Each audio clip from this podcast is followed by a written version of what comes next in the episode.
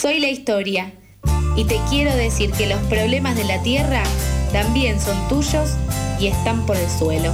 Bueno, recorremos el suelo contándote por qué el oso polar tiene sed y qué podemos hacer para alcanzarle un vasito de agua.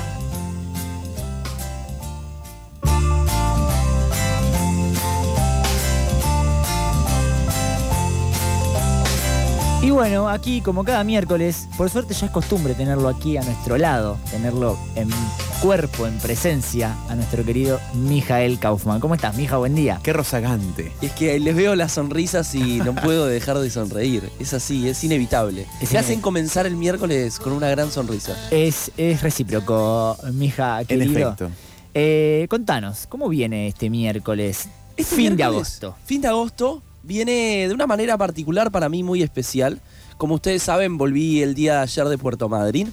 Fui a cumplir un sueño de vida, a conocer, a ver a las ballenas, que era algo que desde chiquito quería. Tuve la suerte, el privilegio de poder hacerlo. Y como estuve allí conversando con distintas personas, entendí que el tema de las ballenas tiene mucha historia y que en su momento estuvo en peligro de extinción Mm. y que gracias a distintas políticas y medidas que se llevaron adelante se pudo evitar eso, que el panorama hoy es distinto y dije qué mejor hablar con un especialista en el tema, con alguien que todos los días trabaja por y para esto. Así que, si les parece, le doy la bienvenida a Roxana Steinbart. Ella es cofundadora del Instituto de Conservación de Ballenas y actualmente coordina distintos programas de conservación. Así que Roxana, te saludo, bienvenida y buen día. Bueno, Mijael, me encantó la introducción, muchísimas gracias. Un honor eh, escucharte hablar allí de, de nuestro trabajo. Un placer, un placer. Gracias a ustedes, primero que nada, me sale decir. Y en segundo lugar, y si te parece como para iniciar estos minutos de conservación, ¿por qué estuvo en peligro de extinción la ballena franca austral para quien ha escuchado poco y nada sobre el tema?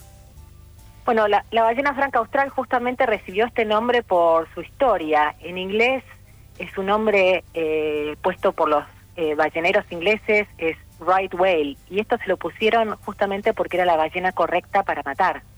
Es un animal de natación lento, eh, además de muy gentil, tiene mucho aceite y además flota al morir. Y por eso fue una de las ballenas más perseguidas y de hecho fue la primera que recibió eh, protección internacional. En 1935 eh, se decidió a nivel de, diversos países eh, reunidos en la Convención para la, la- la, eh, que, es lo que hoy es la Comisión Ballenera Internacional, prohibir la caza de esta especie antes de que desaparezca de los mares de este planeta. Eh, y sin embargo, a pesar de, de esta prohibición, siguieron matanzas ilegales eh, y te diría que muy cerca, hasta en Brasil, hasta 1970. Eh, te digo así, unos números. Eh, se- históricamente se, se considera que había entre 55.000 y 150.000 ballenas francas australes en todo el hemisferio sur. Esto es previo a la cacería comercial. La última estimación a nivel mundial en el año 2009 recién está alcanzando las 13.600 ballenas francas australes. Wow. Es una locura. Y si nos vamos a Argentina, bueno, no- te puedo decir que, que la población, que vos tuviste la, oportunidad de ver hace muy poquitos días, ha crecido en las últimas eh, décadas. Eh, durante varios años, varias décadas, este, este aumento de la población, el crecimiento de la población fue de, del 7% anual, eh, pero bueno, actualmente se ha, ha disminuido ese crecimiento, eh, está en, unos, en un 4% y se estima que esta población es de 5.500 individuos. Bien. Ok, Roxana Nehuen te habla. Te hago una consulta. Eh, bueno, mi hija nos contó que estuvo en Madrid y aparte nos, nos habló muy bien de vos fuera del aire cuando llegó. Eh, además de en Madrid, ¿dónde también eh, quizás se pueden ver estas ballenas en lo que es el país, en Argentina? Muchísimas gracias por esta pregunta porque realmente es una muy buena oportunidad de compartir. Vos sabés que nos están llegando muchos mensajes de gente con eh, videos, consultas, fotografías de ballenas en la costa bonaerense. Y justamente eh, debido a este crecimiento que se está dando en la población, se están recuperando, están volviendo áreas que eran naturalmente el hábitat de las ballenas francas australes.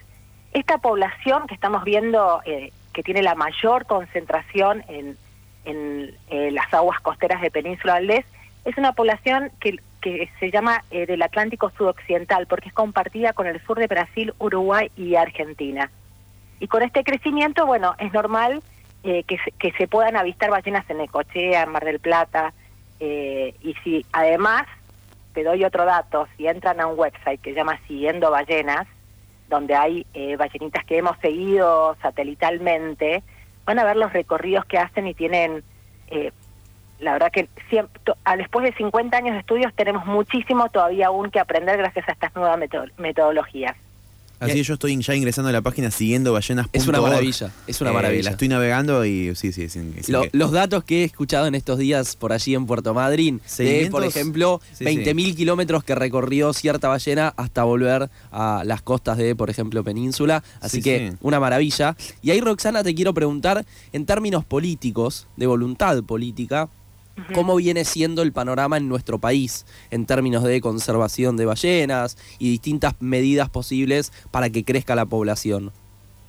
Y yo te diría que para que podamos proteger a las ballenas tenemos que proteger el océano y el mar. Y, y hoy todo nuestro esfuerzo está concentrado ahí. Eh, lo que tenemos que hacer es, es, eh, no te podría decir eliminar, pero minimizar la multiplicidad eh, de amenazas que hoy enfrentan eh, las ballenas y la vida marina eh, en el mar debido a, a las actividades humanas.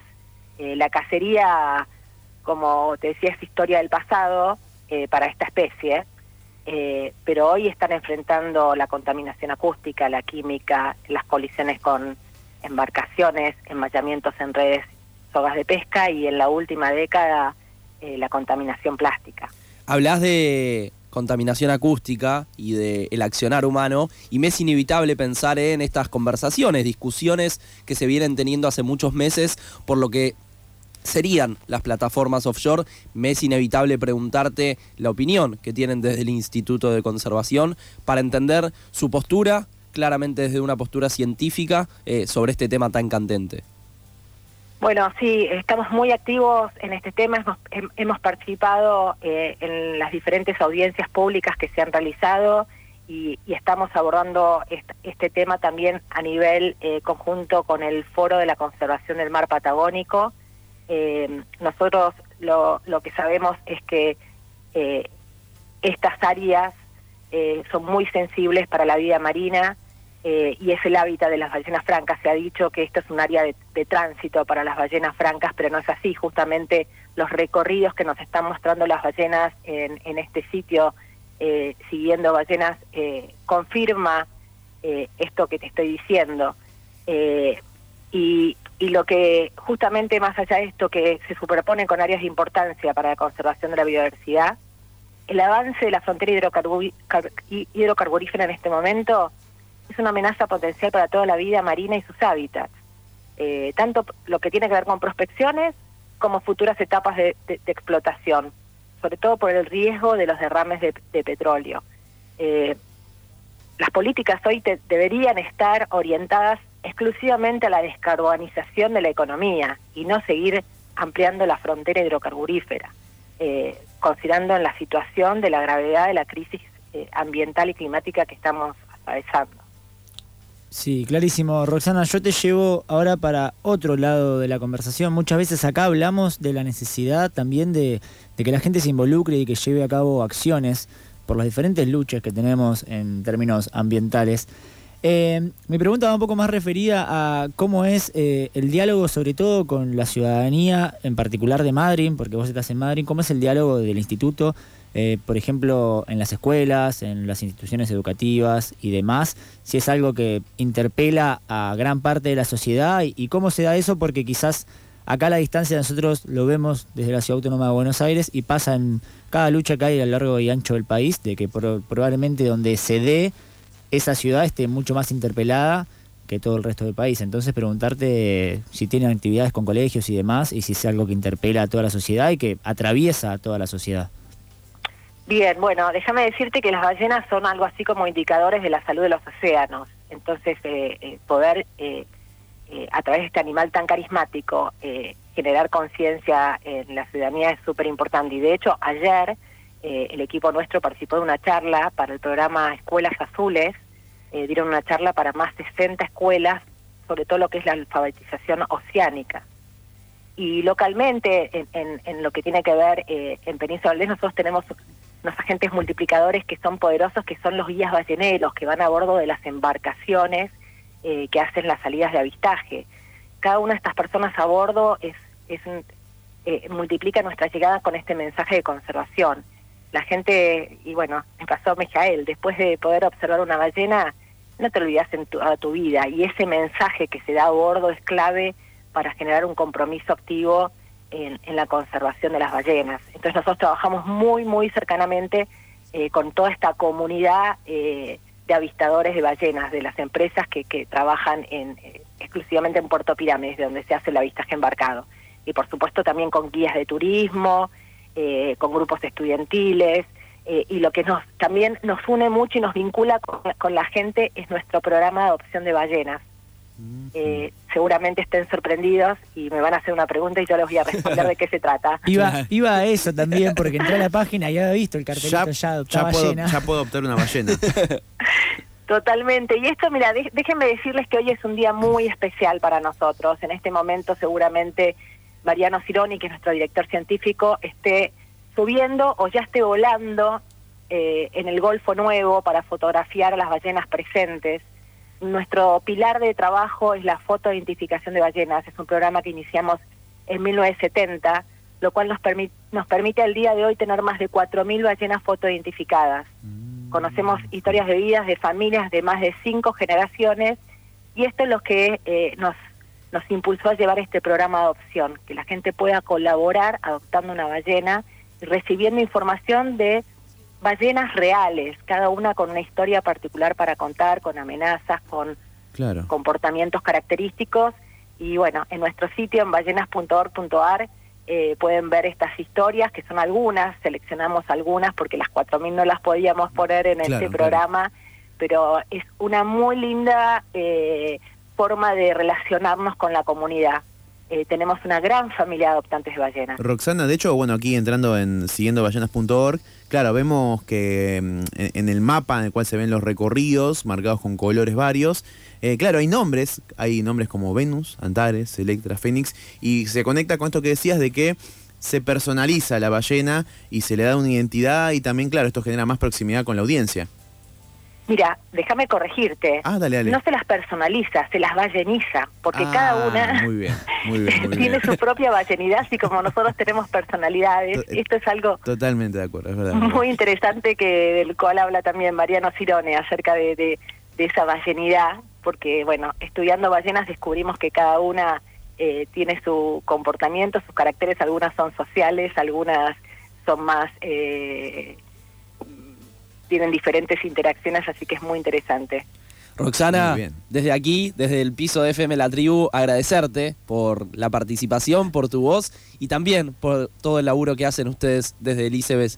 Desde el ICB se agradece, se valora. En lo personal volví muy emocionado y no quería dejar de aprovechar estos minutos de la columna de Por el Suelo. Así que gracias, un gran abrazo y por supuesto que seguiremos profundizando en este tema.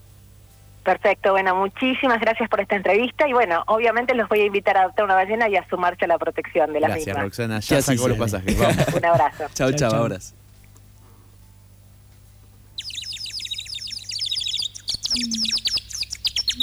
¿Madrugaste o seguiste de largo?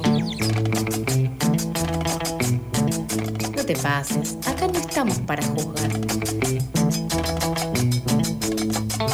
Pasadas por alto, tu cuota diaria de empatía.